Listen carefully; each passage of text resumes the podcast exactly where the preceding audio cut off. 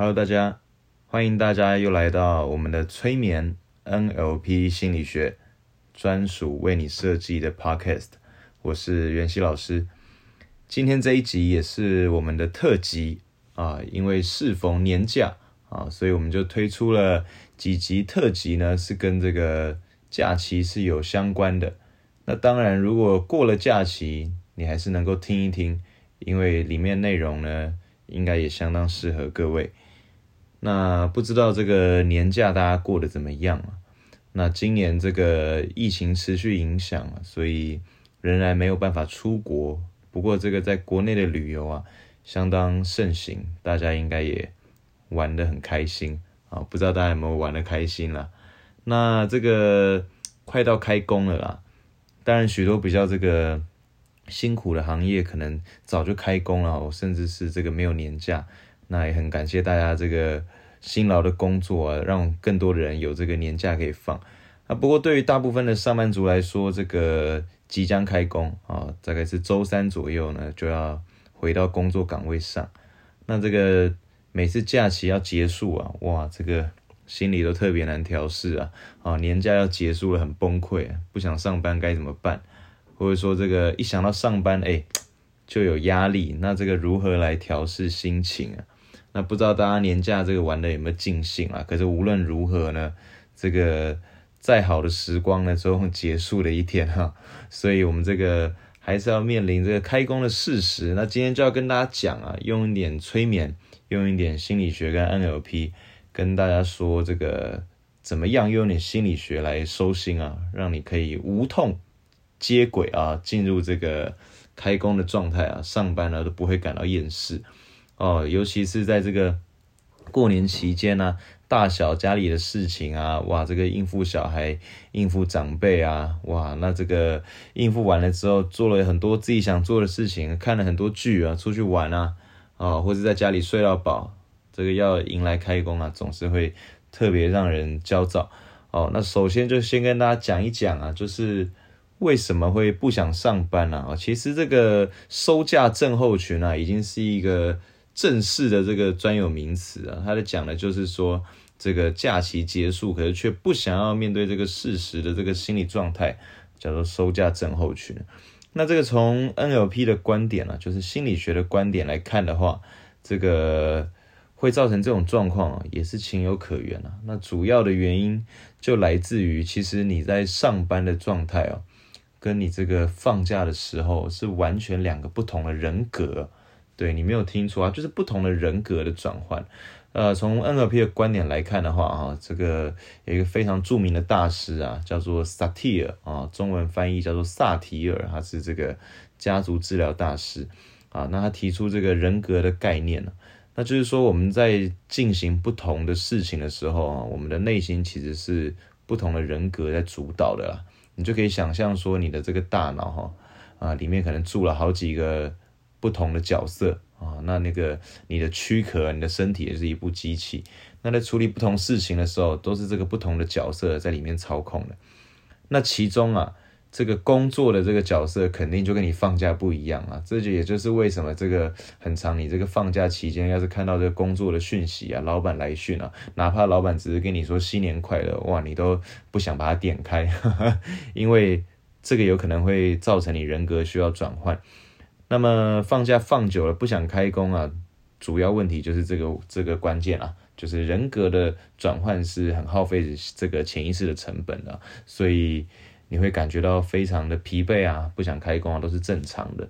那当然了，用一些心理方法也可以克服这些状况啊。因为无论如何，你还是得开工。那我们目的是如何呢？让你上班的时候这个能够压力小一点了。那提供给大家几个有效的方法。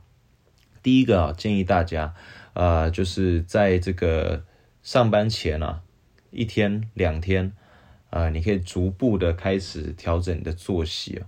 把你这个作息调整到这个在上班的时候应该有的作息好，也就是利用调整作息来让自己哈协助自己能够进入状态，尤其是很多人这个年假这个玩疯了哈，这个追剧日以继夜夜以继日哈，这个一天就把一整季影集看完，在家里哇看 Netflix 很开心啊，或者是这个 YouTube 看到开心，那这个 这样的话常常就会熬夜啊，这日夜完全颠倒。那你的生理时钟在失调的状况，如果隔天要早起上班，就会相当痛苦。所以非常简单的方法就是开工前一天让自己准时上床睡觉啊。说来简单的是要做到是不容易啊，不过你可以强迫自己一下。这第一个简单的方法。那第二个方法一样是跟这个人格的这个转换相当有关系啊，就是协助自己降低阻碍啊，就是降低这个人格转换的阻碍。你可以想象，你的大脑如果里面住了好几个不同的角色，然后你的这个躯体是这个一个外壳的话，你的身体是一个外壳，不同角色要主导，那你去想象哈，这个不同角色要换位置哦，它的这个阻碍是相当大的，好，也就是一个主要角色要换成另外一个人来操控你的时候呢，哇，这个障碍是很大的。那你能够协助他用心理学的方法让他转换更顺畅呢，其实就是帮他降低阻碍。那降低阻碍方法有几个提供给大家，其中第一个就是你可以稍微收拾一下啊，把这个明天，假设你明天要上班啊，要出门啊，用到的东西全部都准备好，好比这个鞋子都已经擦好了啊，衣服都已经烫好了，挂在那边了，放在门口，包包里面东西呢也都收拾好了，放在门口，让你整个人的状态呢是明天一起床，东西拿了可以立刻出门的状态。那这样子呢，会大幅降低你隔天早上这个厌世的心理啊，哈，不然你隔天早上准备去上班的这段过程啊，刷牙、洗脸、收东西啊，你会很痛苦啊。所以前一天呢，先做好这件事情，把东西呢稍微先收过。那第二个呢，有效的方法是，你可以在前一天啊，先为隔天的工作的行事历进行排程啊。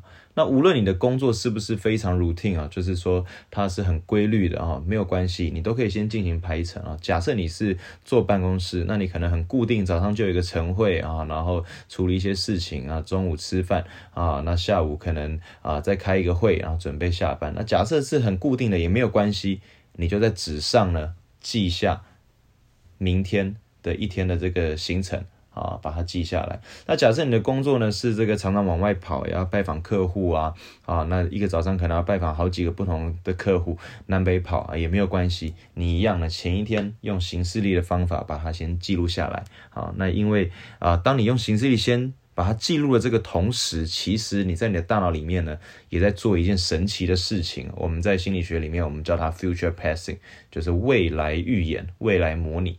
那通过这个未来模拟呢，其实也能够大幅降低你你的人格啊，在真的遇到这个状况时候要转换的这个障碍，因为你已经先帮他预演过了嘛，哈，就好像这个演戏要先彩排，有先彩排呢，这个戏可能会啊演的比较顺畅啊。如果你这个完全没彩排彩排呢，啊，就直接这个上阵，那你可能会遇到更多的困难，那是一样的道理。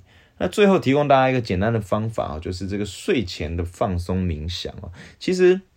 各位如果有这个带这个心率监测的这个仪器的话，你就会发现，你睡得好的时候，你的这个心率沉静啊，就是这个心跳，诶，真的会变得比较慢一点，因为你足够放松。那我们也发现，很多人他在睡觉的时候，其实根本就没有足够放松，导致他即便睡了五个小时、七个小时、八个小时，他的深度睡眠时间仍然很短。那这个简单的方法就是你在睡前哈，通过简单的冥想。来让自己放松。那如果你没有学习过冥想的话，没有关系。你其实只要做一个很简单的事情啊，就是数呼吸啊，听起来很容易。可是如果你真的照做的话，它非常简单。它其实只有两个步骤，重复做就好。在前一天睡前，就是你吸气的时候，很慢很慢的从一数到十，然后吐气的时候。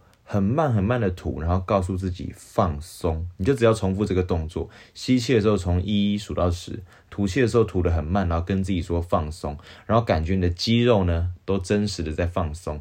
其实光是做到这样，就做到我们传统催眠的第一步骤，就是渐进式放松。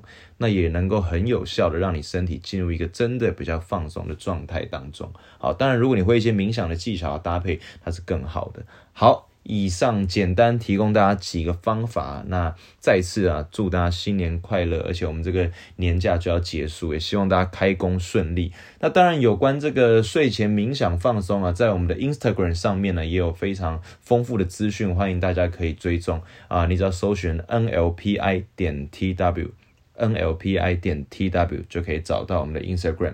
那在我们的 Instagram 还有我们的这个官方网站上面呢，也有这个免费的。呃，教程啊，跟这个手册讲义，这个实战礼包要送大家，你也可以上去领取，欢迎大家。是我跟易章老师一起录制、一起编写的。你只要在 Google 上面搜寻“全新策略”，心是这个负心汉的心啊，心脏的心，全新策略就可以找到我们。OK，那我们下一集再见啦，祝大家新年快乐，拜拜。